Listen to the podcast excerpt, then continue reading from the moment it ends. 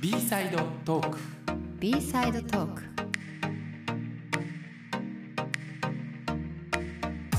こんにちは。ロシア生まれ関西育ち小原ブラスです。モデルタレントの山崎亜美です。さあこちらの番組は心の健康をケアするためのヒントになるテーマを毎回ピックアップしてお送りしています。B サイドトーク今回はカウンセリングの後編をお送りしたいと思いますさあ引き続き専門家ゲストは精神科医として病院に勤務しながらミュージシャン文筆家としても活動されている星野概念さんです。よろしくお願いします。よろしくお願いします。します。さあ前回はカウンセリングについてたっぷり伺いましたが今回はカウンセリングの疑問質問を星野さんにお伺いしていきたいと思います、なんかさ結局何をさ、うん。話すんやろなっていうのを思うのよ、はい。だからどういう情報をまず提供するのかというか、うん。匿名とかでは相談はできないんですよね。あーどうかな。うん今は難しいとは思いますけど、うーんとこれは完全に僕の想像ですけどね、うんうん。あのまあこれからきっとオンラインの、うんあのカウンセリングというか相談が発展していくと思うんですよ。うん。でその時って匿名とかでやったりとかできるようになるのかなとか思ったりもしますけど。じゃあ例えばですよ。なんか夜になるとすごいこう気分が落ち込んでなんかドラマとか見たりするけど全然頭に入ってこうへんし、うん。なんかほんまに夜になるといつもなんかなんか知らないけど辛いんですっていう相談で行くとするじゃないですか。そしたら何を話すんですか？その後。何を聞かれるんですか、例えばそういう風になった場合は毎晩なのかとか、常にそれがあるものなのか最近そうであれば最近他にどんなことがあったのかとか、いう話を、えー聞ければいいなと思いますし毎晩だとしたら、もしかしたらその夜っていう状況が自動的に辛くさせるような形になってるかもしれない何かが知らないうちにフラッシュバックとかしてる可能性もあるので、うん。そうすると結構昔のことからお話伺ったりしてどんな感じでその今まで来られてきたのかみたいなことを話したりとかしながらで気になったことがあるとなんか今話を聞いていたらこういうことが気になったんだけれどどう思いますかみたいな感じででまあ一緒に探していくって感じですね。なるほどな。だからさねなんかさもう話作っていかんとあかんのかなって思ってもとったあー。もう自分がこういうことがあって、うん。それでまあおそらくこういう過去があるからそれが影響してトラウマになってこうなってるんじゃないかなと思うんですけど、なんかこれって病気なのか病気じゃないのかちょっと判断してもらっていいですかぐらいの、うん。もうしっかりしたビジョンも持っていかなきゃいけないのかと思ったけど、うん。そこは別にこうなんとなく気持ちがモヤモヤするんですみたいなぐらいでも全然いいんですね。全然いいです。あのーやっぱりそこはじゃあそこのとこ整理ちゃんとしてきてくださいみたいな感じだと整理まずするのが大事なので、うん。一緒に。うん。あの一人で整理してるとやっぱり偏っちゃったりとか、うん。その段階がめちゃくちゃ辛かったりとか、うん。整理したいのに頭まとまらないみたいな感じで自分責めちゃったりとかするかもしれないんで、もう本当にもう無防備にあの言っても基本的にはいいはずなんですよね。うん。でそこからいろいろ話を聞いてちょっとずつちょっとずつこう形を掴んでいくみたいな感じなんであの初めからこんな形になっちゃったんだけどみたいな感じで形を作ってきていただく必要は全然ないし逆に思うことがあるんだあって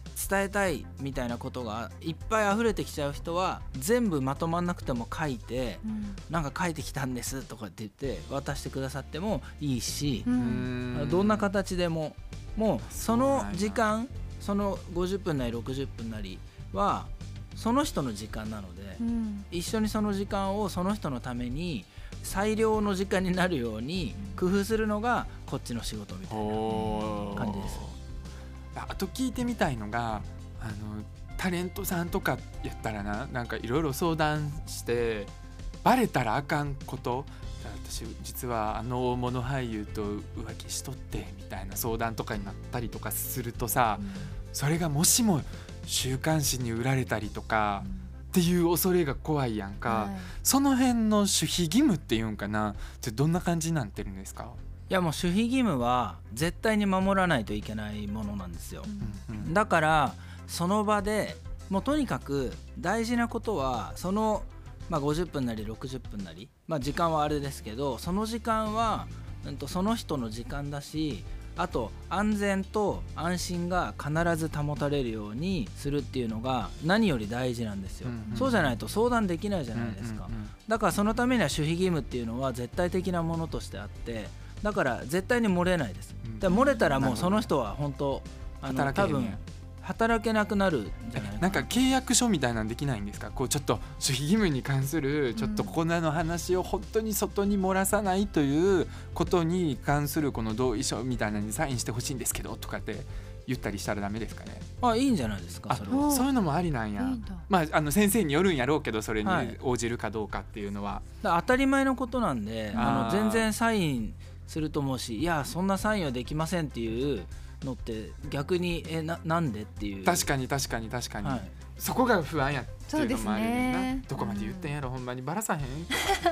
やっぱりさなんか自分やったらさすっごい大物俳優がさ誰かと不倫しとった情報、友達とかにぐらいならいいやろって言いそうになるからさ、あー。そこがほんまにそのなその週刊誌に売るとかまではもちろんないかもしれへんけど、なんとなく誰か友達に話してまうとかな、うん。ちょっと言いたくなっちゃいますそうやね。そこはもうでもみんなしっかりしてらっしゃる人が多い。でもやっぱりそうですね。あのやってると本当にそれはまずいことだっていうふうにある種、まあ、倫理的にもそうですし刷り込みもあるので、うん。あの例えば飲み屋とかでその噂みたいなのを聞いてあの言っちゃうみたいなのはもしかしたらあるかもしれないけど、うん。そのカウンセリングとかその診療の場で聞いたことをあの外で言うみたいなことはなんかできないですね。あ逆にそのストッパーがかかるんですか、うん。自分の中で。うん。へえじゃあ逆になんか心理のなんかが働いてるんですね。働いてるかもしれませんね。へへえまあじゃあとりあえず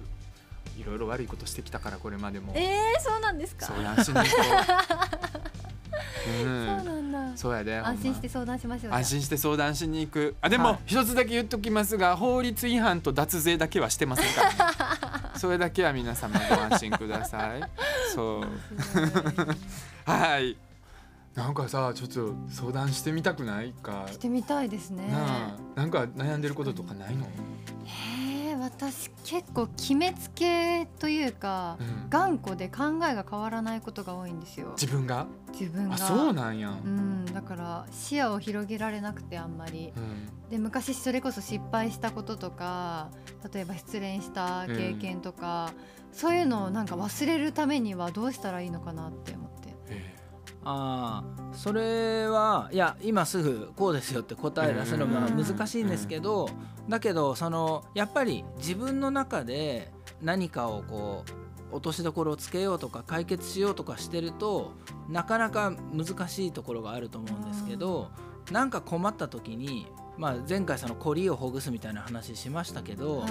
その困った時になんか最近こうなんだけどでなんかみんな考え方変えろとか言うけどそうも思えないし、うん。でそこら辺どう思いますみたいな感じで気楽に相談できるような場所が1個あるとなるほどあなのそれだけでも少し楽になったりするからそこだからそっでから広めていかんとあかんっていうそそうそう。そうっから徐々に広めていってじゃあ具体的にはうん。何を決めつけたんかなっていうのを見つけていったりとかする時間になるってことやんなとりあえず行ってみることが大事なんですね。うん。そうですね、うん。で決めつけちゃうに至った気持ちの経緯みたいなのも、うん。あの一緒に話してってでそうするとなんか話してるうちにまあ例えばですけどなんかここですごい決めつけちゃってるけど、うん。なんかなんでこんなに決めつけたんだろうみたいな感じになってったりとか、あーあのする場合が一人で考えててどうにもこう出口がないようなことも誰かと話してたりとかするとなんかほどけていったりとかする可能性もあるので、だからそういう意味では。いいね。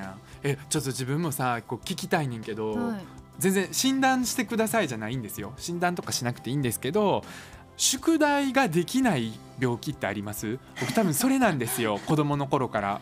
マジで宿題をやりなさいって言われたらうん。マジでできなくて夏休みの宿題も出したことないしうん。もうずっとそれで怒られんねんけどうん。それでも結局もう秋とか冬ぐらいまでになってももう何も出さへんもんやから先生が毎回諦めるっていうのがうん。いつものことやねうん。で今コラムニストやっててうん。マジでコラムを書いてくださいって言って締め切りつけられるといきなりもう書けんくなるというか嫌やねんもうそのやりなさいって言われてやることがうん。マジでできないんだけどそれってなんかあります？そういう病気って。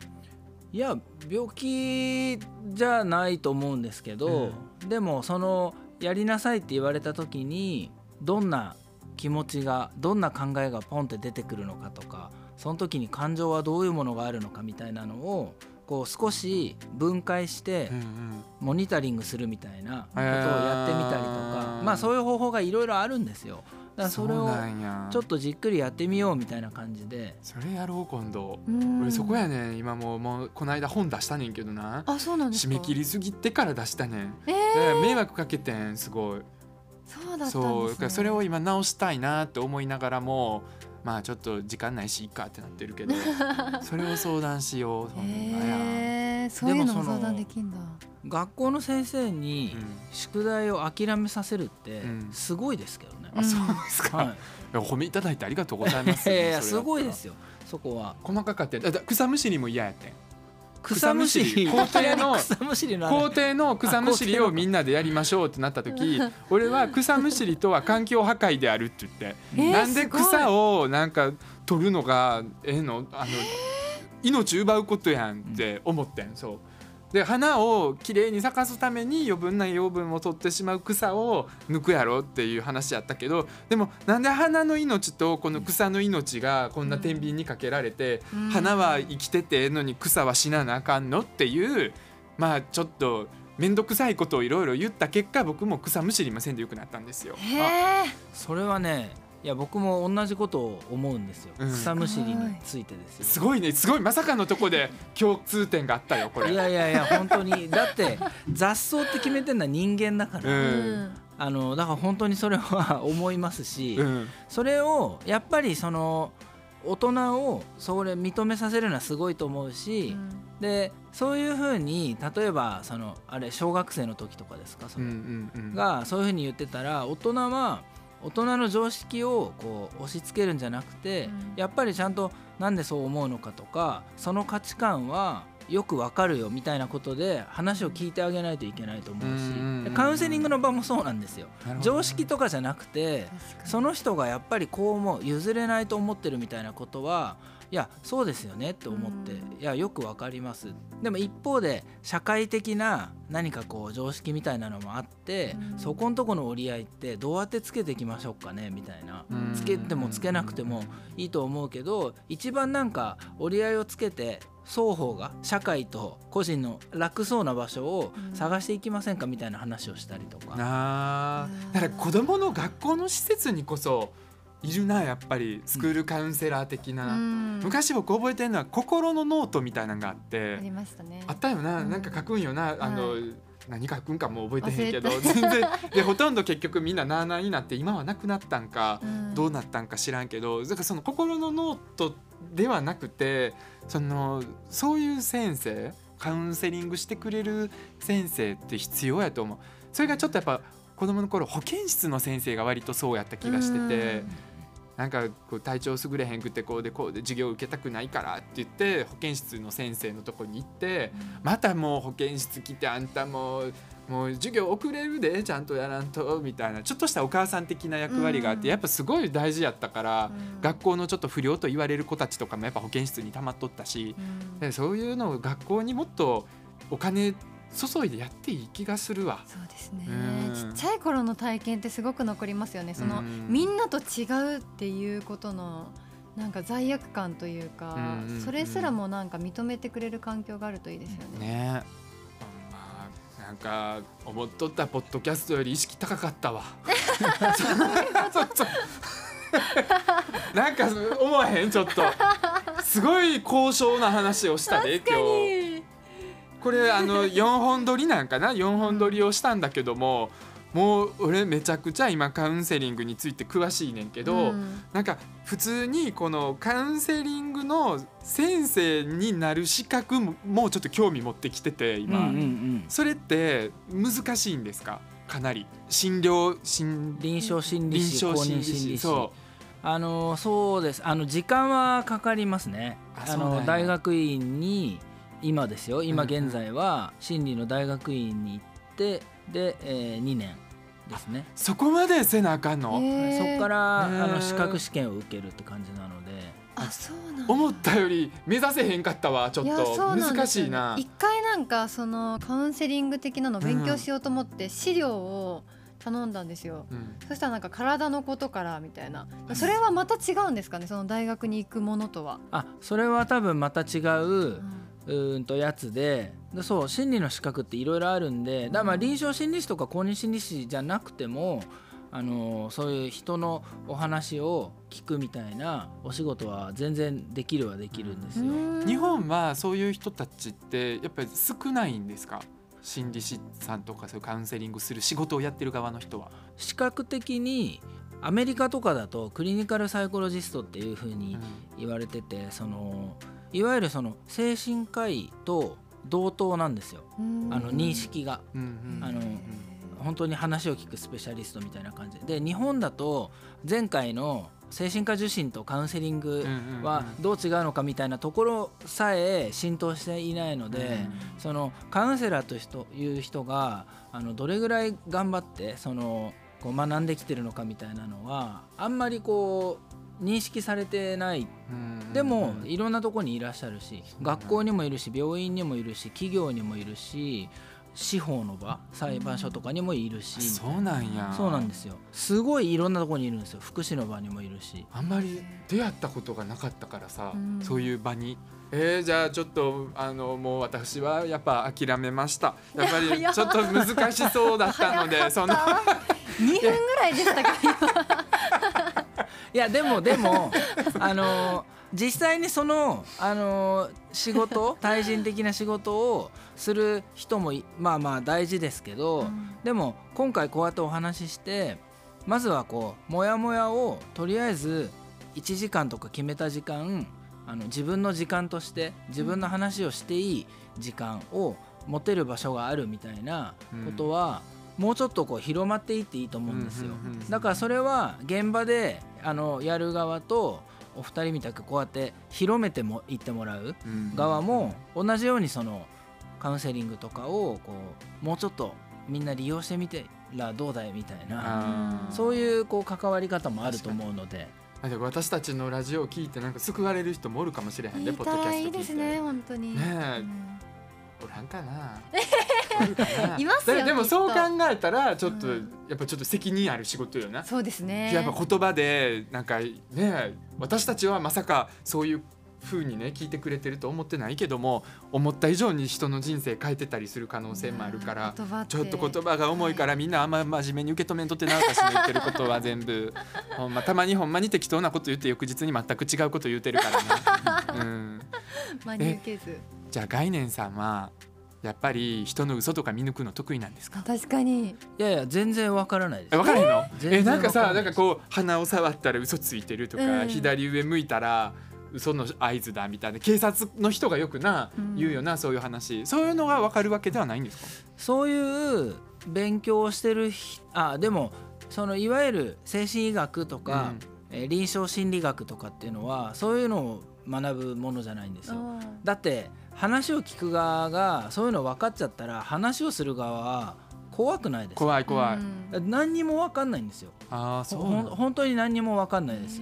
だからもう絶対もしカウンセリング行くんやったら自分はもう目を動かさんとまっすぐ前を向いて 手も何も動かさんと喋ろうと思っとったんよ。めっちゃ決まってる逆に目を動かさんとあの手も動かさんと話してるっていうのはちょっと違和感があるなとは思います。逆にどうしたんやろってね。緊張してるのかなんかちょっとああのそこのまず緊張をほぐさないとなとは思う。それぐらいは分かります。なるほどね。それはだけどそれぐらいは分かってもらわんとなちょっと。鼻触ったからなんとかだなみたいなことは本当に全然分かんないです。でも大大変そうやな。精神科で働いてる方もさ俺精神科で働いてんねんって言ったらさなんかあの恋愛とかしにくそうやな、うん。女の人とかも勝手にさ私浮気バレるかもとかさ、うん。なんかしたら分かられるかもってうん構えてまうやんか。そうやなちょっとそこら辺やっぱ精神科医さんの名誉のためというか名誉とかでもないねんけど別に。そのそんなにやばい人とかじゃないですよってちょっと概念さんはやばい寄りですけども。なんでやねん。なんか雰囲気がなちょっとやばい寄りやけどもみんな普通の人たちですよっていうぬことをか床と向き合ってそうて伝えていかんとなと思います。いやもう今日楽しかったわ。楽。しかった。勉強になりましためちゃくちなゃあ。いやいや本当4回お話しさせていただいて本当楽しかったです。嬉しいですよあんま楽しくなさそうですね。いや楽しい楽本しい当ですか？いやあの3回目ぐらいからすごい調子出てきましたあよかったよかった。確かに目の輝きが違うねん。このアクリル板があるねんけど間にそこからなんか光って見えてくるもんがあるから。はいねえやっぱり、やっぱり1回目2回目は眠かったんやなっていうね。眠かったお二人に乗せられてよかったよかったはい。覚醒してもう最後終われました嬉しい。やっぱゲストの方が楽しんでくれて嬉しいな。そうですねいやいやそれが本当に一番ですね本当に楽しかったです。ね。ありがとうございます。ありがとうございました。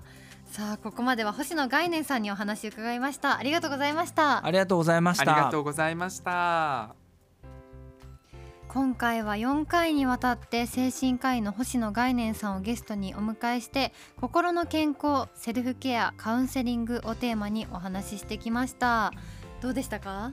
なんか身近に感じたなちょっと。やっぱり精神科医さんでもうすっごい意識高い系というかちょっと怖い感じで思っとったけど、それがもう全然身近なもんやなって思ったのと、うん。あとやっぱりちょっと自分を大切にしたいなって今一度ちょっと思ったな。そうですね。誰か人に優しくしようと思っても、うん。まずは自分が自分に優しくしてないと優しくできひんからさ、うん。やっぱ何よりも自分がまず好き自分は自分のことを好きなんやって認めてちょっと自分を愛するっていうねことを思いましたよ。守ってくれるのって自分しかいないくらいの気持ちの方がいいかもしれないですでねで。私にはあとあのラブの薬が足りてないってこともちょっと今一度思ってるから。またラブの薬だけについての話もしたいないつかこの番組で。ほんまに。すごいディープなほ話ができそうですね。ラブの毒薬よ 毒薬なんですか？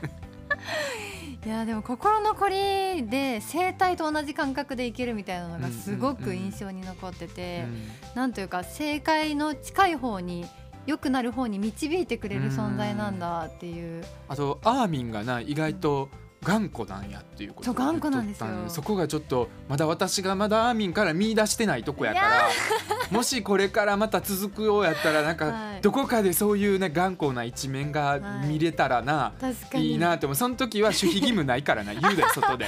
全然言うでもうアーミンめっちゃこういう頑固やったわって言って。気をつけよう。ブラスさんの前で何にもやんないようにおしゃべりやからな 怖い さあということで番組では皆さんからの感想やメッセージもお待ちしてます。宛先は b-side-info アットマークソニーミュージック .co.jp です。メールアドレスは番組の詳細情報の欄にも載せています。どしどし気軽に送ってください。ここまでのお相手は小原ブラスと山崎亜美でした